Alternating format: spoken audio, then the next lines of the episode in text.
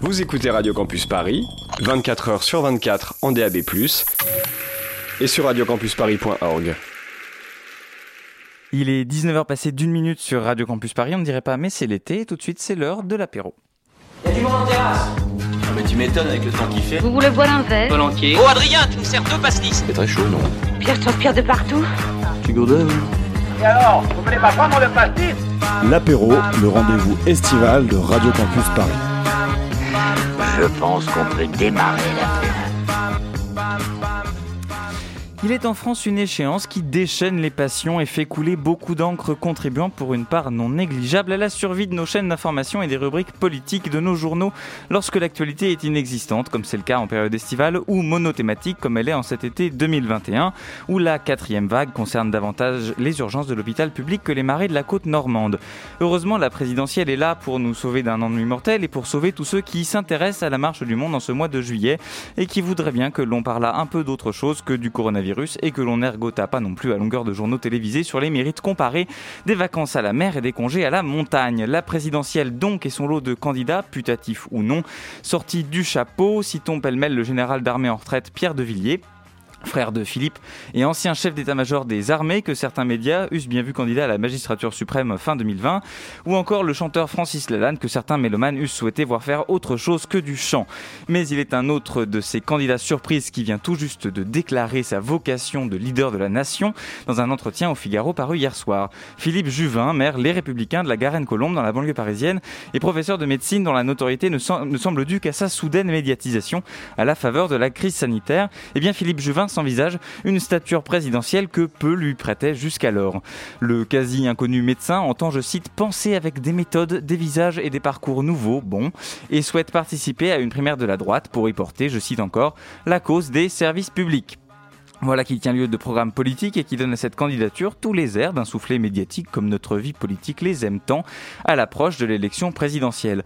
Entre Philippe Juvin qui croit sa médiatisation sous Covid suffisante à lui conférer la carrure d'un homme d'État, Xavier Bertrand qui considère que son score électoral dans une région, rappelons-le, qui compte pour moins d'un dixième de la population française, le propulsera d'office à l'Élysée et Valérie Pécresse qui, faute de désaccords profonds avec Xavier Bertrand, répète à l'envie qu'elle se voit bien en première femme présidente de la République, la primaire de la droite si elle a lieu, ressemblera davantage à une cour d'école qu'à une agora démocratique. Vous écoutez Radio Campus Paris.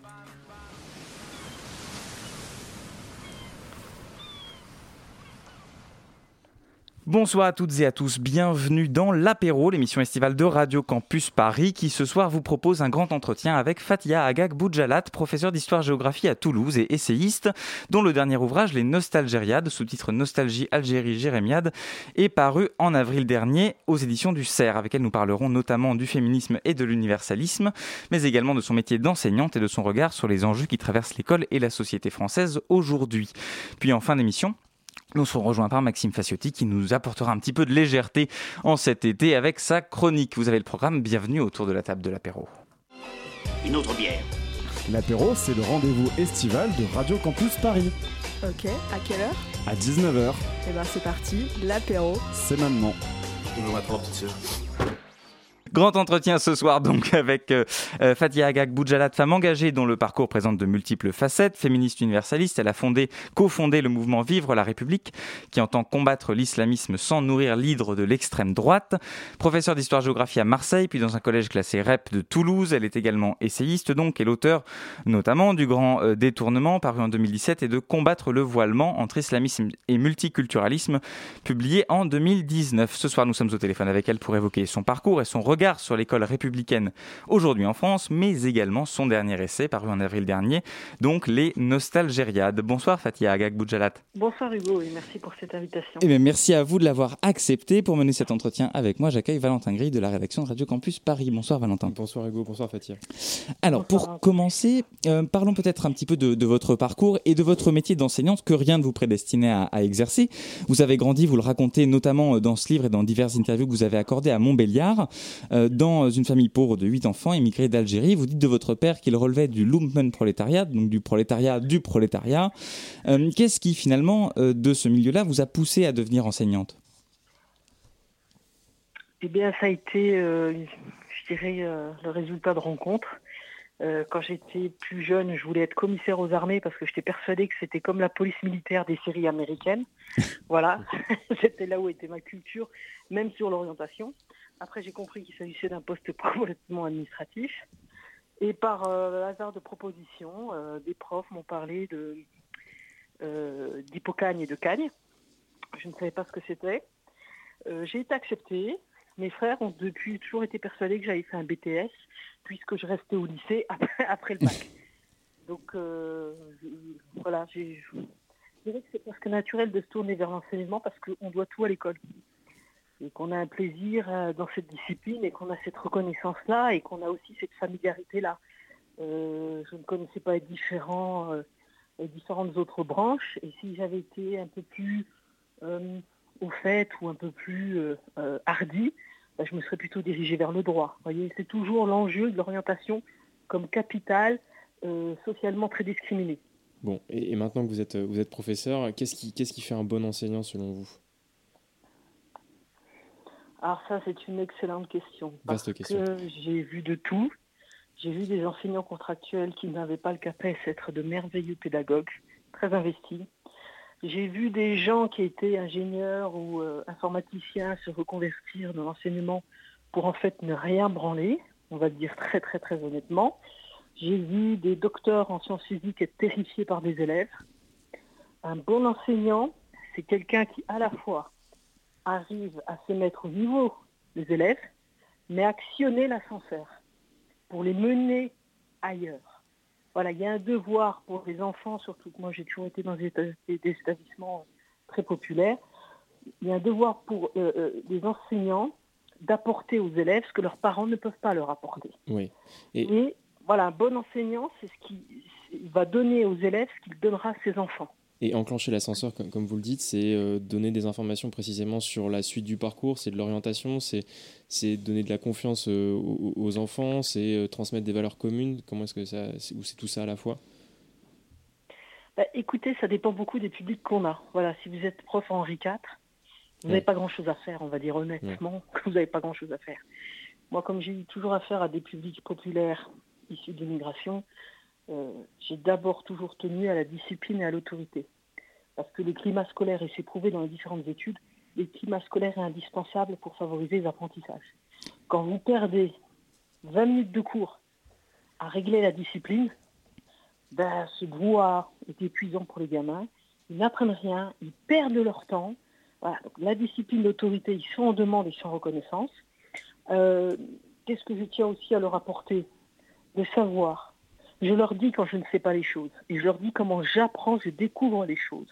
Et j'ai toujours eu cette ambition, c'est-à-dire leur donner des choses scientifiques, me former moi-même. Parce que je vois que j'ai appris des choses au collège qui étaient en fait actuellement pas très, scientifiquement pas très exactes. Voilà. Puis leur parler par hasard. Moi, je crois à un principe euh, qui fonctionne, qui régit un peu l'algorithme de YouTube, la sérendipité. Du nom de cette île euh, merveilleuse que des gens euh, ont trouvée sans la chercher.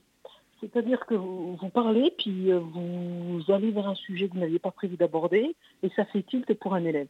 Et comme ça, j'ai un gamin, on a fait un projet cette année vidéo sur... euh, il voulait absolument travailler cette classe sur le confinement. Génération confinement. Donc j'ai dit, bon, quoi, on y va. Ils ont fait des sketchs, ils ont fait des interviews, ils ont tout fait. Et il y a un gamin, je- je- j'en parlais à ma collègue de français, je lui dis, mais c'est incroyable comme il crève l'écran. Il est excellent. Eh ben, elle a trouvé une annonce pour faire un casting, elle lui en a parlé, il a été pris dans le casting pour tourner un film. Vous voyez, des, des- des- des choses comme ça. Donc, à la fois, c'est très compliqué au niveau systémique, cette grosse machine d'éducation nationale avec un million de personnes. Puis à la fois, les enjeux sont tellement importants parce que pour chaque gamin, euh, surtout du milieu populaire, bah, c'est à l'école qu'il pourra trouver les, les- les choses pour s'enraciner dans ce pays, se projeter dans ce pays Mhm. et se donner les moyens bah, d'être heureux. Mais alors justement, vous, par- vous parliez euh, de l'autorité, de, de, de, votre rôle euh, d'établir cette autorité. On entend beaucoup parler, c'est un petit peu un marronnier de la perte de l'autorité, de, de toutes les formes d'autorité, euh, que ce soit celle de, l'enseignant, celle du policier ou de toutes les formes d'autorité, celle même du ministre du culte. Enfin, c'est un, un- une thématique récurrente de, perte de l'autorité. Comment on fait quand on est enseignant pour, pour s'imposer, pour, pour, pour poser cette autorité légitime euh, ou qui euh, tend à l'être, qui, euh, qui doit être celle du professeur Quand j'étais à Marseille, euh, 13e arrondissement, j'avais des collègues qui venaient en salle des profs avec des crachats sur leur veste. Charmant. Quand ils circulaient, les élèves leur crachaient dessus. Euh, la gestionnaire m'avait montré la publicité où une entreprise proposait d'installer des rétroviseurs géants au-dessus du tableau pour que les profs puissent surveiller les élèves. Des jets de boulons. Une année, on ne sait pas pourquoi, c'était des jets de carottes. Euh, moi, j'ai pas eu ça déjà parce que j'ai une carrure qui doit impressionner. Aussi, sans doute, à cause de mon nom, de mon patronyme. J'ai beaucoup d'élèves qui voulaient jouer sur la connivence communautaire. Je les calme vite fait sur ça. Mais au début, il faut marquer un rapport de force. C'est terrible, mais quand vous êtes dans une société violente, et quand vous êtes dans des quartiers ségrégés, ghettoisés, la violence, elle est omniprésente. Et donc le rapport de force détermine tout. Donc moi, je commence toujours par le rapport de force. Et à Marseille, il m'arrivait de balancer un, sac d'école par la fenêtre, puisque l'élève euh, m'avait certifié qu'il n'avait pas son sac avec lui. Donc en fait, j'avais rien jeté par la fenêtre, voilà. Bon, je l'ai plus fait après, mais voilà, un rapport de force. Et au bout d'un moment, je dis aux gamins, mais l'autorité, parce que les gamins, ils se plaignent des profs trop sympas, ils disent oui, mais c'est pas respecté, donc tout le monde parle. Et j'essaie de leur faire comprendre, et je leur dis, l'autorité, ça vient pas de moi, ça vient d'où? C'est vous qui consentez à m'écouter. Et vous consentez à m'écouter parce que vous savez qu'en fait, je veux votre bien, vous savez que quand je vous punis, c'est légitime, et vous savez qu'en fait, je ne vous manque pas de respect. Et au fond, fond, de votre petite tête, vous savez très bien que vous m'aimez bien. Donc moi, mes élèves, je les ai jamais exclus de cours. Depuis 12 ans, je n'ai pas exclu un élève de cours. Euh, je ne mets pas d'heure de colle, ça me fatiguait. Par contre, je les mets au coin, y compris les troisièmes. Je ce sont des vilains et je les mets au coin. Et je leur, je leur pose la question chaque année. Je leur dis, mais quand je vous dis d'aller au coin, pourquoi vous allez au coin? Ah, parce qu'on a peur. Je vous avez peur de quoi? Que je vous frappe? Non. Que je vous insulte? Non. Qu'est-ce que je peux faire? Est-ce que je vous traîne par le col Non. Vous allez au coin parce que vous savez que vous avez fait une bêtise. Que comme ça, la bêtise sera réparée, que ça va vous permettre de vous poser deux secondes pour arrêter vos bêtises et qu'on reprend le cours aussitôt. Voilà, c'est ça. Quand vous parliez de la police, c'est aussi ça, l'acceptabilité, on appelle ça. L'autorité, c'est le consentement des personnes euh, sur lesquelles l'autorité est censée s'exercer. Et ça, il faut d'abord un rapport de force, c'est dommage, mais oui. Après, il faut de la confiance. Puis quelquefois, il faut de l'amitié, parce que c'est toujours des liens très forts qu'on noue avec les élèves. En tout cas, on sent, que dans vos, dans vos méthodes à la fois et, dans vos idées, dans les, dans les idées qui sont transmises, euh, qui ont l'air d'être transmises, il y a la notion, enfin, il y, a, un aspect engagé, il y a un engagement très clair. Euh, une autre manière de s'engager, c'est de faire de la, politique, tout simplement. Et vous, personnellement, vous avez rejoint le mouvement de Jean-Pierre Chevènement euh, à l'occasion de la campagne présidentielle. quelle a été la source de cet engagement-là à ce moment donné? Moi, je suis de Montbéliard et Chevènement était maire à Belfort, mais en fait, c'est un quart d'heure, mais nous, on était plus tournés vers une ville beaucoup plus éloignée. En fait, j'ai toujours ça, c'est bête, c'est bête à dire, j'ai toujours bien aimé la France. J'ai toujours euh, dit dans ma famille, moi j'aime bien la France. Je regarde les sports quand il y a un enjeu national, c'est-à-dire même du curling qui ne m'intéresse pas, quand c'est la France qui joue. Donc j'ai toujours bien aimé la France. Et euh, la France et la République, la République sociale, voilà. C'est pas la France mythifiée des Gaulois, moi, qui me fascinait. Voilà. C'était la République, et je suis allée dans ce parti parce qu'il y avait cette idée-là, la devise, c'était la gauche qui aime la France. Mhm. On n'aurait jamais dû opposer les deux. On n'aurait jamais dû abandonner au Front National le patriotisme, les symboles, euh, la sécurité par exemple. Voilà, parce que euh, les riches pourront toujours se protéger par des, euh, des, barrières ou dans des résidences fermées, pas les personnes vulnérables qui sont cramées leur bagnole. On n'aurait jamais dû abandonner ça. Voilà. Et combiner les deux, et quand j'étais dans ce parti, ce qui était fabuleux, c'est que euh, je ne me disais pas qu'on m'avait pris parce que j'étais une femme, parce que j'étais une arabe, parce que j'étais jeune, voilà. C'était très exigeant intellectuellement, voilà, ça allait très militant. Et c'est quand même quelque chose de fabuleux, la camaraderie politique. Là, c'est quelque chose, je suis dans un parti, c'est quelque chose qui me manque. voyez, on a perdu beaucoup de solidarité, on a perdu l'éducation populaire que, par exemple, les communistes menaient dans les quartiers. Hélas, on a perdu les réseaux de solidarité traditionnels syndicaux euh, des partis. Puis on s'est retrouvé avec des trucs communautaires dans des quartiers de plus en plus ghettoisés. Et, là, vous vous associez avec quelqu'un qui vous ressemble, plus avec quelqu'un qui a les mêmes idées que vous. Et est-ce que c'est cette notion-là de communauté qui vous a poussé aussi à fonder le mouvement euh, Vive la République euh, par la suite, qui est, je, cite un mouvement citoyen, laïque, républicain? Oui, enfin, j'en fais plus partie, c'est pas, ah, resté parce qu'on avait une, on avait une divergence sur l'école publique. Moi, je défends ah. l'école publique et tous les trucs Montessori, Steiner, je, ne supporte pas tout ce qui a ces, ces, trucs privés à vocation un peu sectaire. Mais oui, parce qu'au bout d'un moment, il s'est quand même passé des trucs terribles en France. Voilà, ces attentats, un prêtre égorgé. là, j'enseigne à Toulouse. On a assassiné des enfants à Toulouse parce qu'ils étaient juifs. Je veux dire, à la on est en train de dire, oui, il y a eu 380 morts, mais on oublie qu'il y a eu des enfants, qu'il y a eu des crimes racistes, qu'on a égorgé un prêtre, qu'on a euh, décapité euh, euh, un enseignant. C'est quand même fou. Et la France est à la fois résiliente. L'extrême droite, tout comme les islamistes, rêveraient qu'il y ait des cartons dans les mosquées comme il y en a eu en Nouvelle-Zélande. Donc il y a quelque chose qui a été perdu avec la mondialisation, avec le capitalisme. Et c'est quelque chose, c'est ce sens de l'État-nation typiquement français, où vous êtes aussi français qu'un autre, euh, si vous avez été naturalisé la semaine dernière ou si vous descendez directement de Versailles-Torix.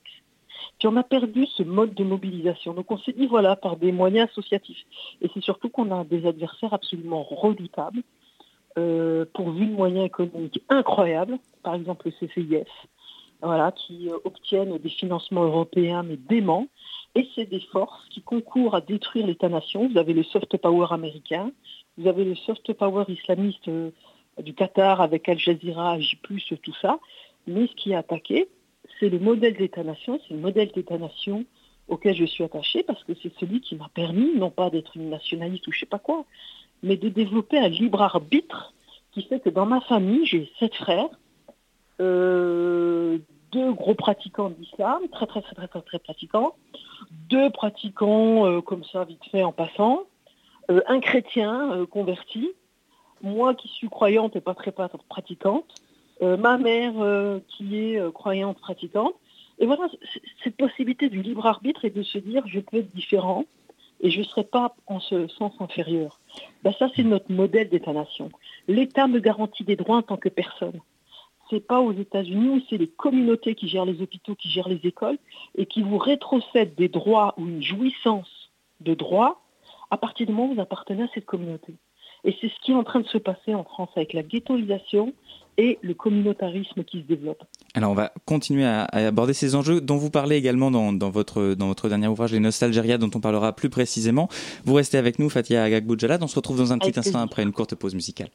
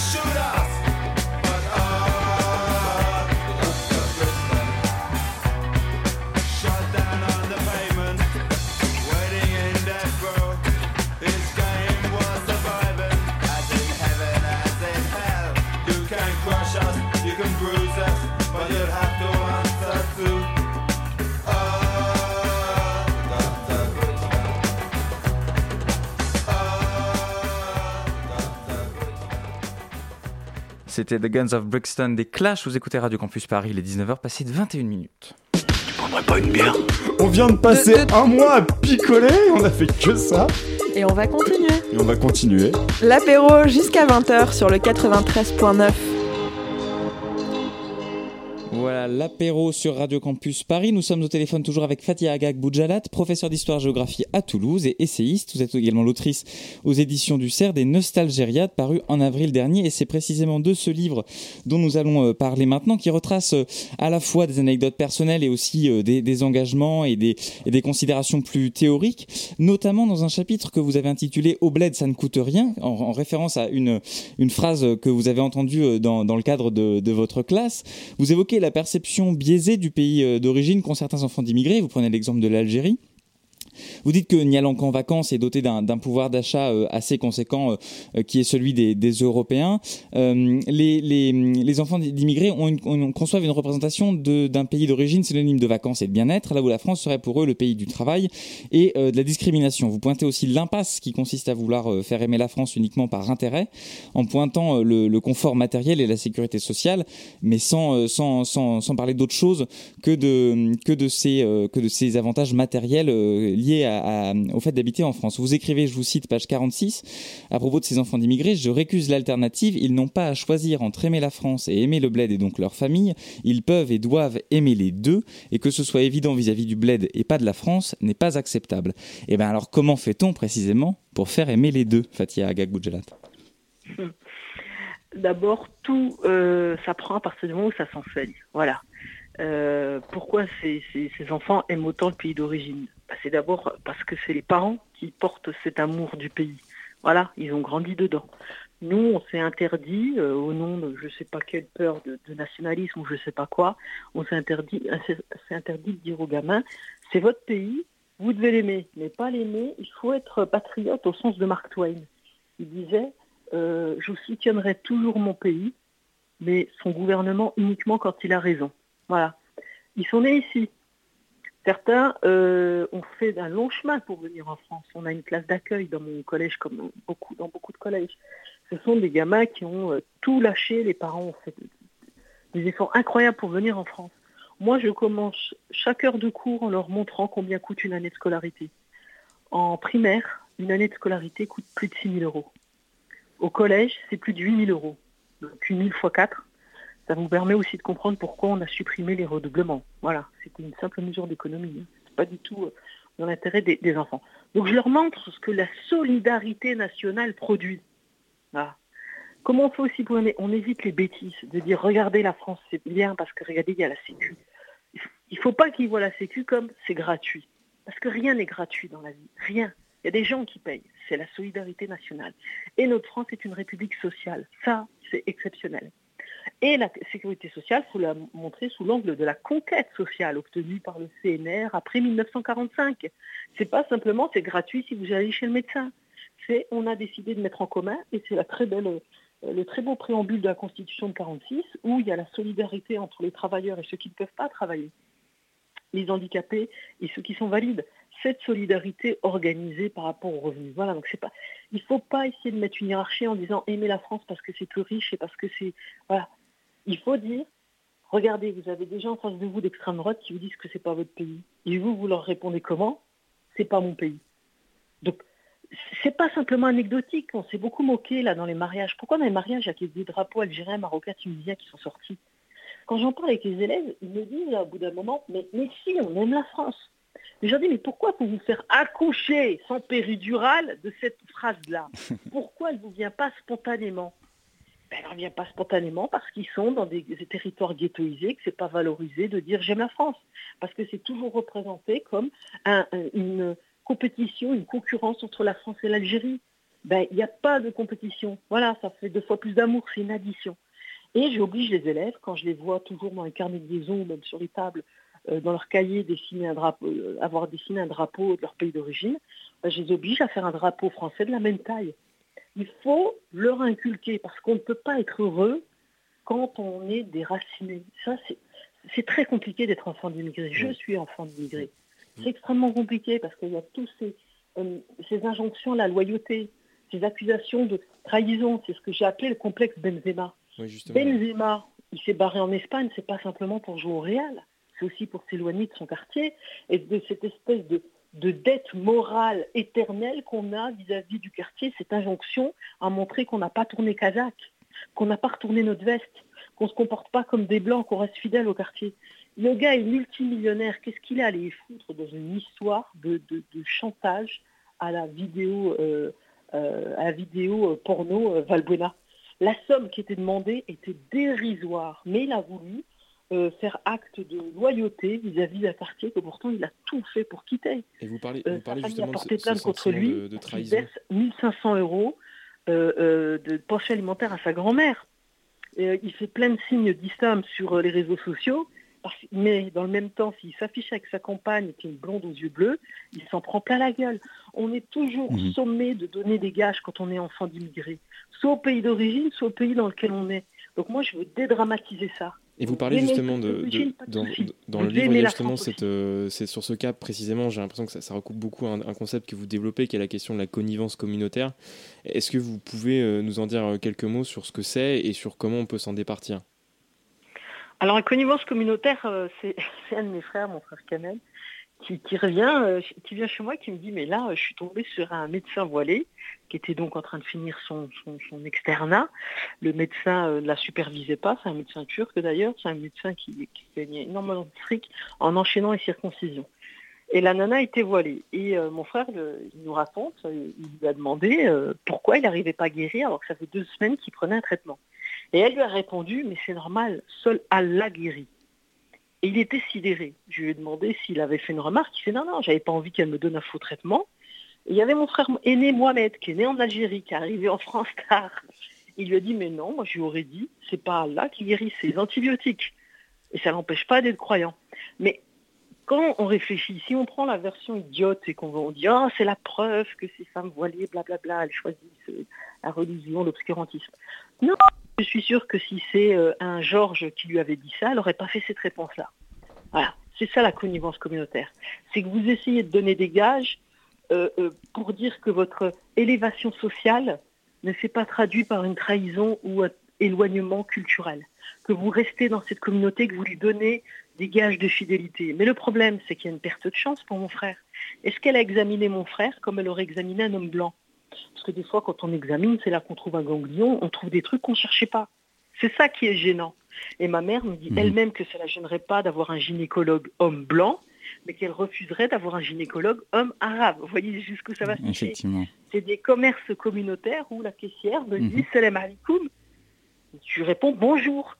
Et là, elle se rend compte et elle se souvient alors que je suis une cliente et que je ne suis pas sa cousine.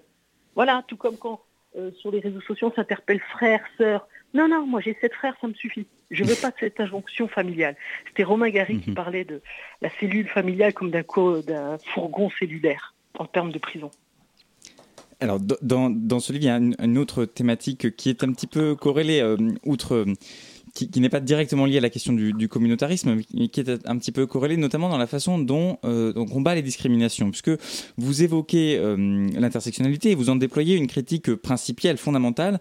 Euh, l'intersectionnalité, c'est ce concept, rappelons-le, qui a été forgé notamment par la juriste américaine Kimberly Crenshaw à la fin des années 80, et qui se veut la réponse à un cumul de discriminations qui résulte notamment de la couleur de peau ou du genre.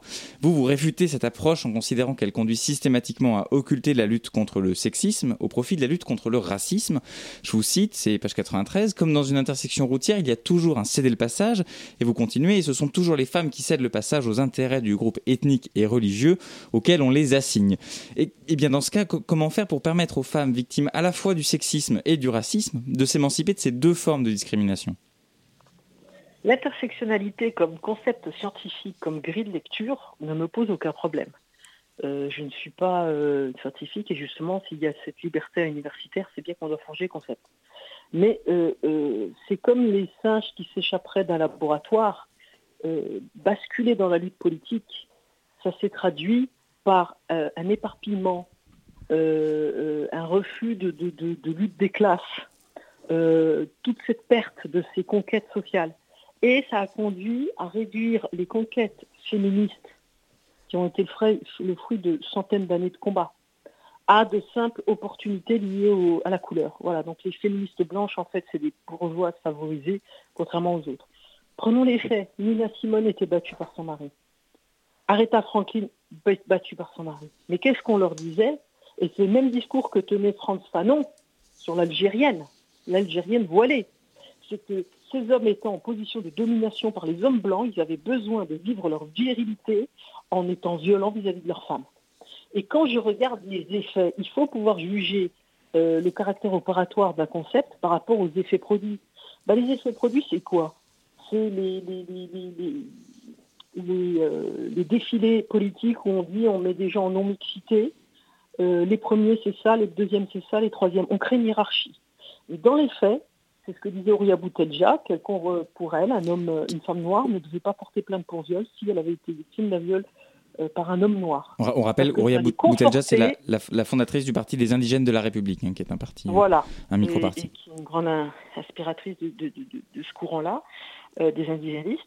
Et donc, voilà, vous allez conforter les préjugés euh, des Blancs vis-à-vis des hommes de votre communauté. Donc, non. Dans les faits, l'intersectionnalité, au lieu d'émanciper les femmes, il faut émanciper les femmes de manière universelle. Je ne vais pas aller dire à une Égyptienne, cocotte, t'es excisée, mais c'est ta culture. Moi, je veux pas de l'excision pour moi, mais pour toi, c'est bon. 97% des femmes égyptiennes sont excisées. 97% des femmes égyptiennes sont excisées. Et l'intersectionnalité, ça bascule sur une espèce de euh, glorification de la culture. Donc vous avez des, des féministes blanches euh, intersectionnelles euh, par mode, hein, parce que si vous prenez Alice Coffin, ce qu'elle écrivait dans l'IB il y a 10 ans, elle était féministe universaliste. Hein. Alors là, elle critiquait exactement les, les thèses qu'elle a embrassées maintenant. Eh bien, par rapport à ces femmes-là, euh, elles, elles vont débattre, elles vont combattre le patriarcat partout, voilà, écriture inclusive, mais euh, dans le même temps, elles vont défendre la polygamie comme mode de vie parce que c'est culturel. Elles vont défendre euh, l'excision, elles vont défendre des certificats de virginité, c'est-à-dire que moi qui suis orientale, mais née en France, je devrais avoir moins d'ambition sur mes droits et sur ma dignité que vous, parce que vous êtes né en France. C'est cette césure raciale qu'il n'arrive pas à corriger parce qu'il tombe dans le piège le plus fondamental du patriarcat, sa conservation par l'excuse de la tradition, qui est, un mécanisme pour, euh, pour euh, que la religion pénètre dans le droit. Oui, et, donc, oui, est-ce est comment quelles sont les solutions qu'on peut, qu'on peut proposer, que vous proposez pour dépasser ce, problème-là? C'est-à-dire que d'un côté, euh, un féminisme qui pourrait être euh, excluant, et de l'autre côté, la, reconnaissance de, des différents types de patriarcat et du fait que les patriarcats sont, violents, sont peut-être encore plus violents euh, dans les sociétés, dans les sociétés orientales, telles que vous les appelez, que, dans la, que, dans le, que dans le monde occidental, sans pour autant que la société occidentale soit, soit un havre de paix, quoi. Comment est-ce qu'on peut faire pour dépasser ah ce paradoxe-là Il y a la lucidité, il y a la lucidité du, du constat. Mais, et pour aller euh, au-delà du constat et savoir comment est-ce qu'on peut dépasser ce paradoxe-là, c'est-à-dire reconnaître que des différentes bah situations là, vous avez Dit féminisme excluant. Moi, je vois pas en quoi le féminisme universaliste est excluant. Moi, je trouve ça très bien euh, qu'une femme comme Elisabeth Badinter, euh, intellectuelle, philosophe, millionnaire, se batte pour que moi, Fatia Boudjala, machin, ait autant de droits qu'elle. Donc, je vois pas en quoi il est excluant. Le truc inclusif, c'est le mot horrible, on parlait de l'éducation nationale tout à l'heure. L'inclusion, c'est le grand mot fondamental.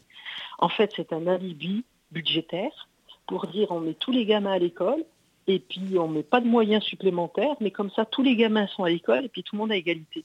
Comment on fait? Ben, C'est par la loi. Comment? On a toujours tout obtenu c'est par des combats politiques et c'est par la loi.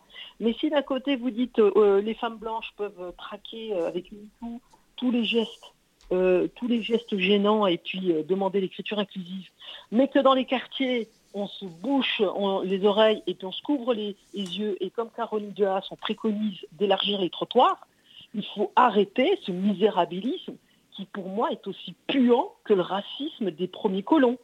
Voilà, ce ne sont pas des, des, missionnaires au Congo. On est des êtres humains, nous aussi, les femmes de couleur.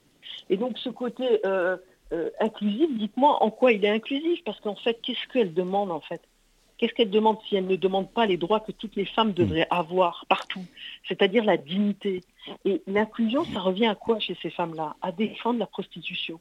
Mais alors justement, à, Il n'y a pas du travail de sexe. Hmm, à, ce propos, c'était intéressant que vous parliez de la prostitution, puisque ça renvoie à la question du consentement et de la légitimation euh, par le consentement de discrimination, ou en tout cas de traitement différencié et d'exigences différenciées, de standards différenciés euh, en matière notamment de féminisme, mais pas uniquement. Je vous propose d'écouter un extrait sonore qui date de novembre 2018, du 5 novembre 2018. Euh, on, on, va écouter Muriel Fabre-Magnan, qui est professeure de droit et autrice de l'Institution de la Liberté.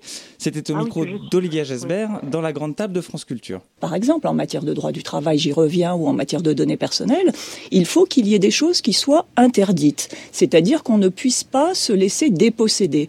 Parce qu'à nouveau, ma critique essentielle sur le consentement aujourd'hui, et dans l'association consentement-liberté, qui à mon sens est un leurre, et qui fait qu'on retourne la liberté, euh, c'est le fait qu'on utilise le consentement pour euh, autoriser les personnes à renoncer à leur protection et y compris à renoncer à leur liberté. Donc le retournement, il est patent. Si vous utilisez le consentement pour autoriser les personnes à perdre leur liberté, vous voyez bien que ça n'est pas de liberté dont il s'agit, mais de retournement de la liberté, c'est-à-dire de mise à disposition des personnes.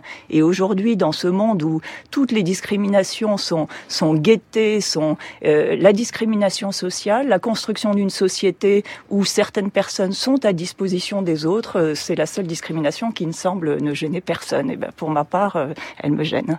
Voilà, Muriel Fabre-Magnan au micro d'Olivier Gesbert sur France Culture en 2018. Euh, est-ce que, selon vous, Fatia Agag c'est précisément cette assimilation du consentement à la liberté qui pousse certains courants féministes, féministes et en particulier le, courant intersectionnel à tolérer des choses vis-à-vis de, de, certaines femmes qu'elles ne tolèrent pas ou qu'ils ne tolèrent pas ces courants euh, vis-à-vis euh, de d'autres femmes, en l'espèce euh, les femmes musulmanes ou les femmes victimes de racisme ou vis-à-vis des femmes, enfin à l'opposé des femmes occidentales. Est-ce que c'est précisément ce, cette place donnée au consentement qui pose problème?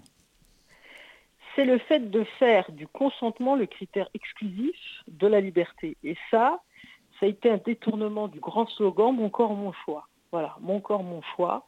Euh, des féministes du MLS qui euh, voulaient euh, défendre le droit à l'avortement et puis à la contraception. Et ça a été complètement détourné par le soft power américain, par le capitalisme, pour arriver à un exemple, je vous donner un exemple très simple, l'ubérisation, c'est quoi? On vous dit, vous êtes votre propre employeur, c'est super libre. Ah ben oui, il n'y a plus de cotisation sociale, il n'y a pas de protection sociale, c'est à vous, c'est vous-même qui renoncez de vous-même à vos droits il faut réfléchir au sens de la liberté. La liberté, c'est pas simplement je fais ce que je veux. Parce que si je fais ce que je veux, ben, je loue mon utérus, ça donne un GPA. Je fais ce que je veux, je me prostitue. Je suis juge assesseur au tribunal pour enfants. La prostitution des mineurs a explosé. J'ai eu une affaire où une, fille était devenue proxénète après s'être prostituée. Elle se prostituait contre un menu Big Mac. Voilà ce que j'ai dans le tribunal. C'est aussi à ça qu'il faut, euh, qu'il faut penser. Ce n'est pas le critère exclusif. Euh, la prostitution, euh, le fait de dire que c'est mon corps, mon choix, donc je peux me prostituer, en fait, ça dissimule le rapport de subordination. Moi, j'ai jamais vu une riche bourgeoise accepter d'enchaîner des fellations à 15 euros à des mecs qui puent. Moi, j'ai jamais vu ça. Il y a une subordination. Chez, dans le patriarcat oriental, c'est une subordination culturelle qu'on vous enseigne depuis tout petit. Depuis tout petit, on vous dit que votre corps mmh. est un crime votre corps est un risque pour l'honneur de la famille. Et il m'a fallu euh, simplement aller en vacances en Algérie pour voir comment mes frères se comportaient différemment avec moi là-bas qu'ils se comportaient avec moi ici. Donc il faut réfléchir. Mhm. Et ça s'est emparé, et le capitalisme s'en est emparé avec euh, euh, l'exemple de l'ubérisation. Donc non, ce n'est pas les critères. Pour être libre, un choix doit être éclairé. C'est-à-dire que si vous n'êtes pas éduqué, vous ne pouvez pas faire un choix il doit être basé sur le libre arbitre, c'est-à-dire que vous êtes capable de, dire que vos parents, euh, de ne pas leur obéir aussi euh, aveuglement. Le choix doit être réversible sans conséquence.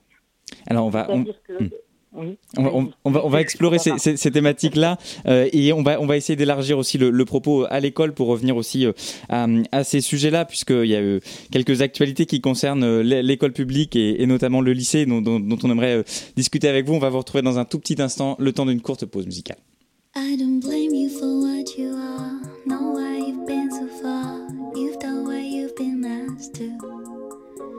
I just need you to realize What stands before your eyes while you try breezing through? Look around, cause second guessing is life for a chosen few. There are hearts beating inside their skin.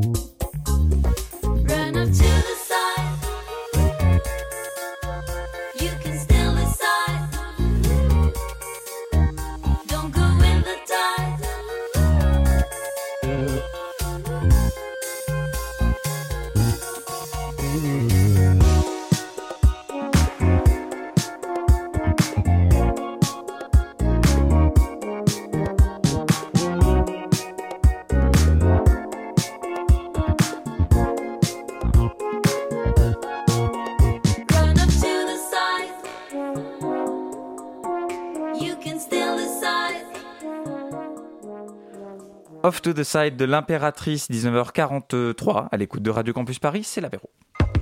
Garçon, deux pastilles doubles et trois gris.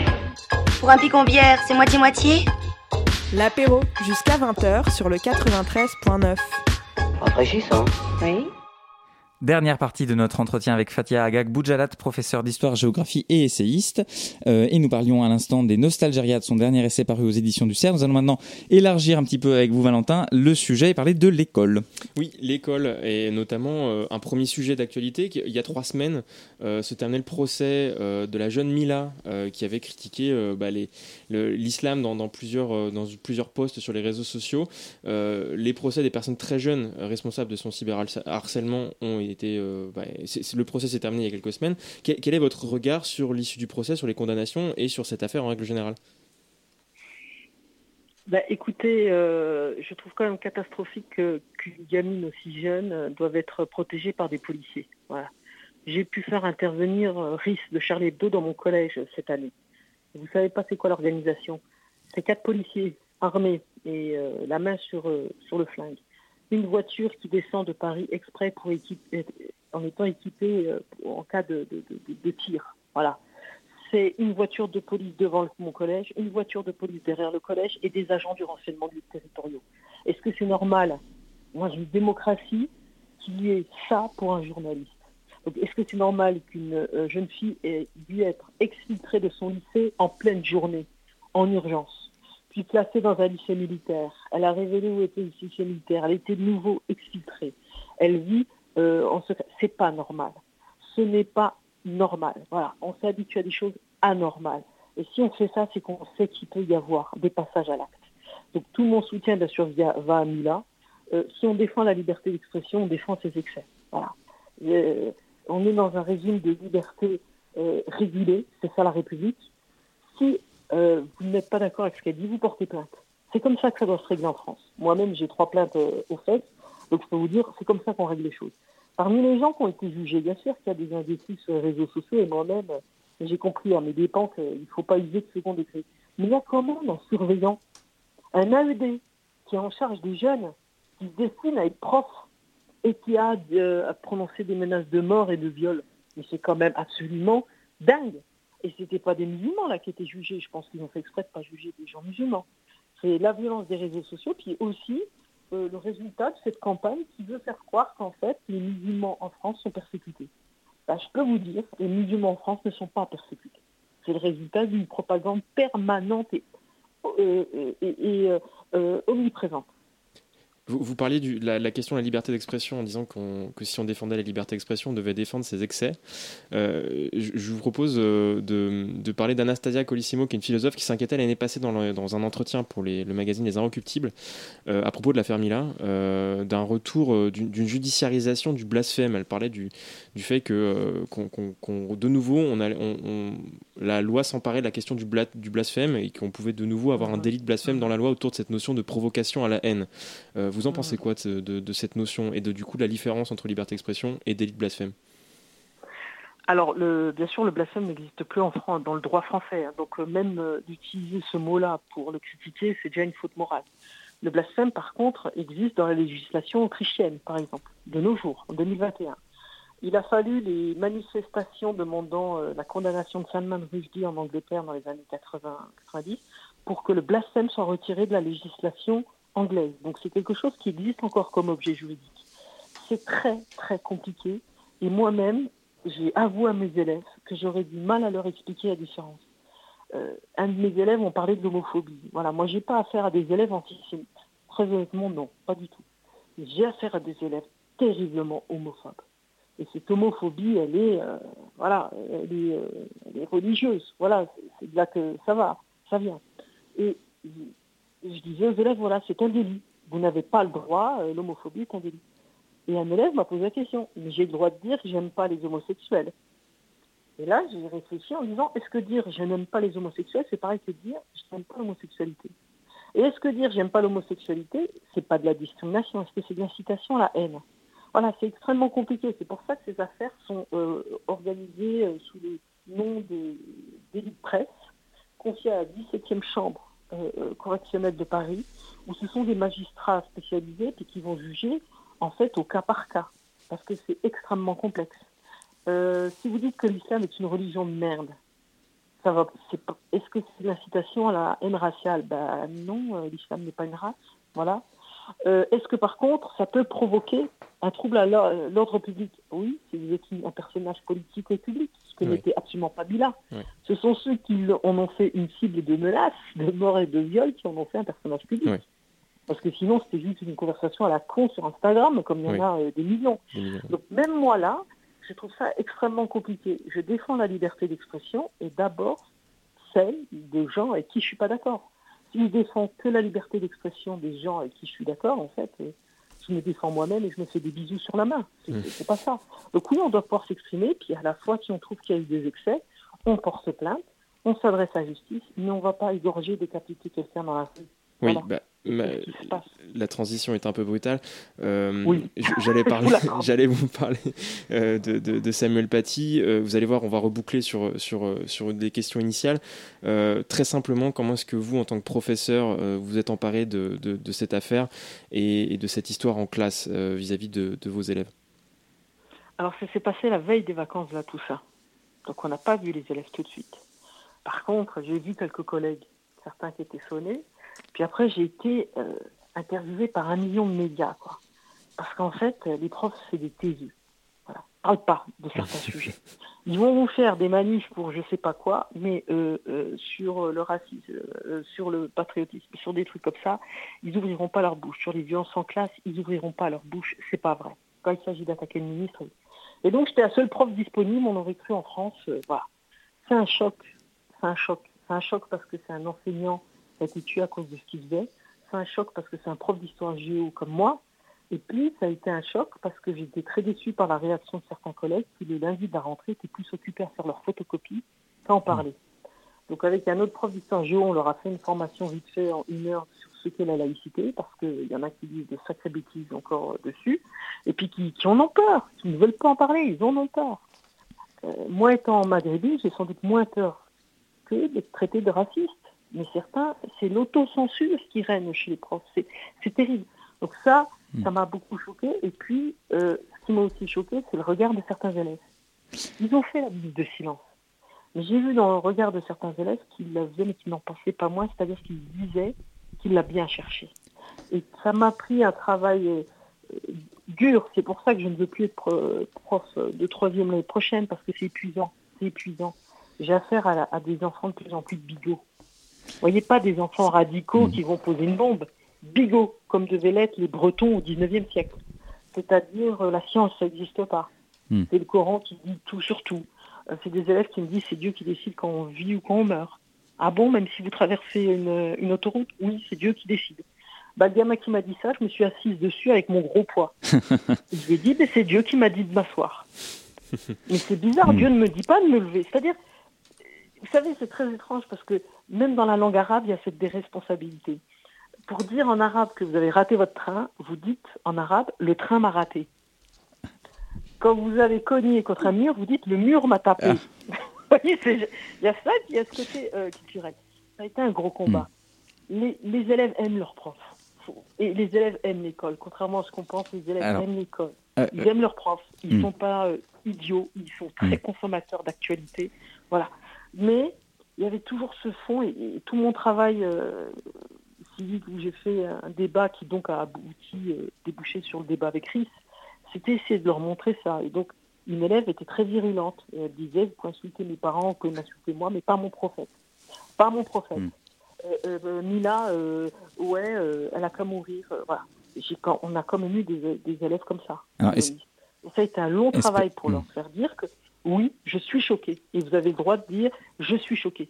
Je déteste Mila. Vous avez le droit de le dire. Je déteste ce qu'elle dit. Vous avez le droit de le dire. es- espérons que ce, espérons que vous travail, euh, espérons que ce travail porte quand même ses fruits et que et que et que ces enseignements-là puissent aussi se faire euh, se faire dans de bonnes conditions. En tout cas, un immense merci Fatia Agaboujalat de nous avoir accordé ce grand de- entretien. De, de vos questions On et, et- et d'avoir lu aussi attentivement mon livre. Je suis très Livre- honoré, très touché. Livre qu'on recommande à nos auditeurs, Les Nostalgériades, donc paru euh, aux éditions du CERF en avril dernier. Et un grand merci à Valentin Gris de m'avoir accompagné pour cet entretien. Vous écoutez Radio Campus Paris, il est 19h53, tout de suite un disque.